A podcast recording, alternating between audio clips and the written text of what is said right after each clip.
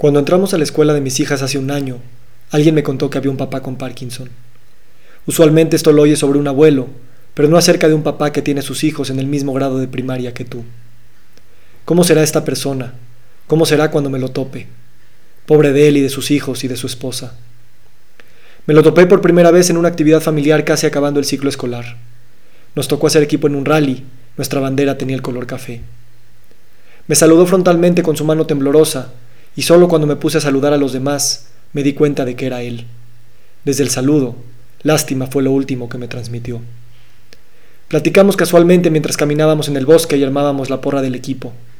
Cuando fue la carrera de costales, se quedó al margen de la cancha echando porras a sus niños hermosos, como él los llama.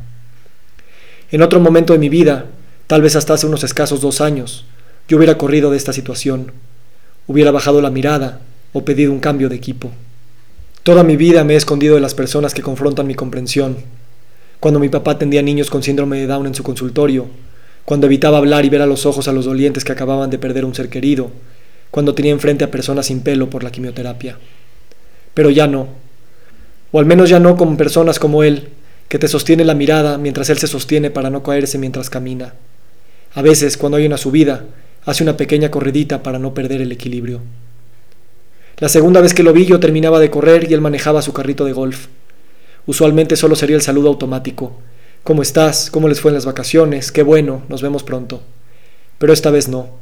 Era sábado y su sonrisa me invitó a subirme con él y acompañarlo a recoger a sus hijos de sus clases. Hablamos de medicina regenerativa, de células madre, de azul de metileno, de lo experimental de todas las terapias, de lo incomprendido que es el Parkinson. Hablamos también del efecto placebo y del poder de las historias para crear realidad, Cualquier medicina funciona si la historia que creemos verdadera acepta eso o no como una medicina. Esto incluye las palabras que nos decimos.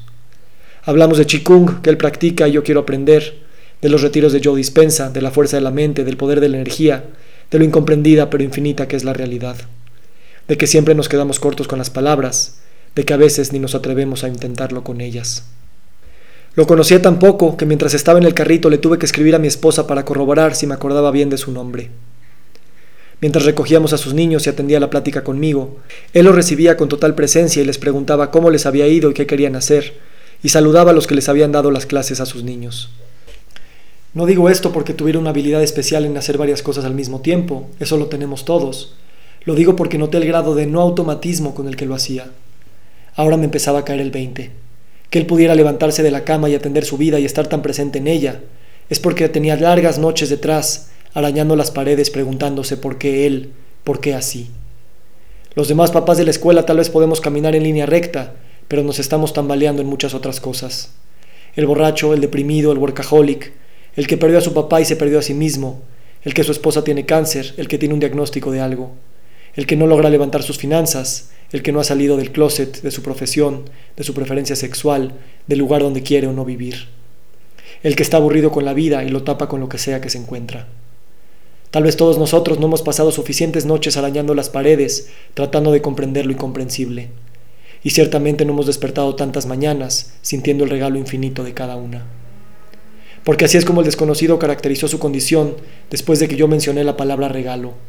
Con sutileza y aclarando que ciertamente no todos los días, me dijo que a veces él percibe que su condición ha sido una bendición. Aunque sus bíceps dicen lo contrario, me dice que él odia el gimnasio pero que es una de las pocas actividades físicas que aún puede hacer. Aunque me parece que ya no ve con enojo, sino con nostalgia, los años que se quedaron atrás de subirse a la bici, nadar, esquiar o correr un maratón, como lo hizo antes de sus síntomas, y cuyos síntomas aparecieron para impedir su segundo. Tal vez tampoco puede cargar a sus niños cuando se quedan dormidos en su pecho, mientras que yo me enojo cuando tengo que hacerlo. A este ser le tiembla la mano, pero no le tiembla la palabra. Le tiembla todo el cuerpo, pero no el corazón. Hace algo peligroso para los que la hemos tenido más fácil y creemos que así es la vida. A través de su sonrisa y su adueñamiento de sí mismo, normaliza su condición, haciéndonos creer que no hay vida sin pasar por las noches oscuras del alma. Esto me lo confirma cuando hablamos del documental Still de Michael J. Fox, y me dice que le hubiera gustado ver más la parte emocional y existencial detrás de su historia con Parkinson.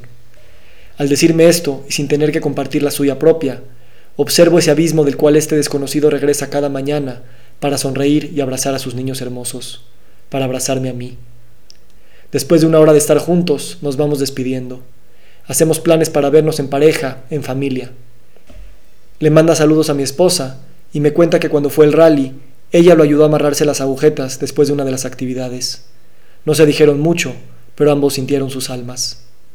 Le hablo de su valentía. Le digo que con poca gente puedo sostener una mirada así. Se lo digo mientras nos miramos sin parpadear. Y entonces le hablo de mi teoría del tiempo. Le digo que con la atención precisa el tiempo es relativo. A veces hay tiempo infinito en unos pocos minutos.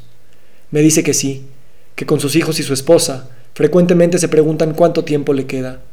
Y entonces él les transmite con palabras y miradas y experiencias lo elástico del tiempo. La brevedad o longevidad no determina lo profundo y lo eterno del amor. Pero solo algunos lo saben, solo algunos lo han sentido con total certeza. Como está escrito, me tomó pocas horas escribirlo y solo estuve una hora platicando con él. Pero esa hora se estirará toda mi vida y la ha cambiado. Tal vez cambiará un poco la suya. Tal vez también la de las personas que están leyendo esto en menos de diez minutos. Sé que estoy completamente loco por querer publicar algo tan íntimo, pero la entereza de ese desconocido me hace querer sacar mi entereza también. Mandarle este escrito al desconocido y preguntarle si está de acuerdo en publicarlo. A veces, lo más íntimo es lo más universal, lo que nos avergüenza es la llave para sanar. A mí me avergüenza pensar que quiero publicar esto para llamar la atención, para jalar algunos clics.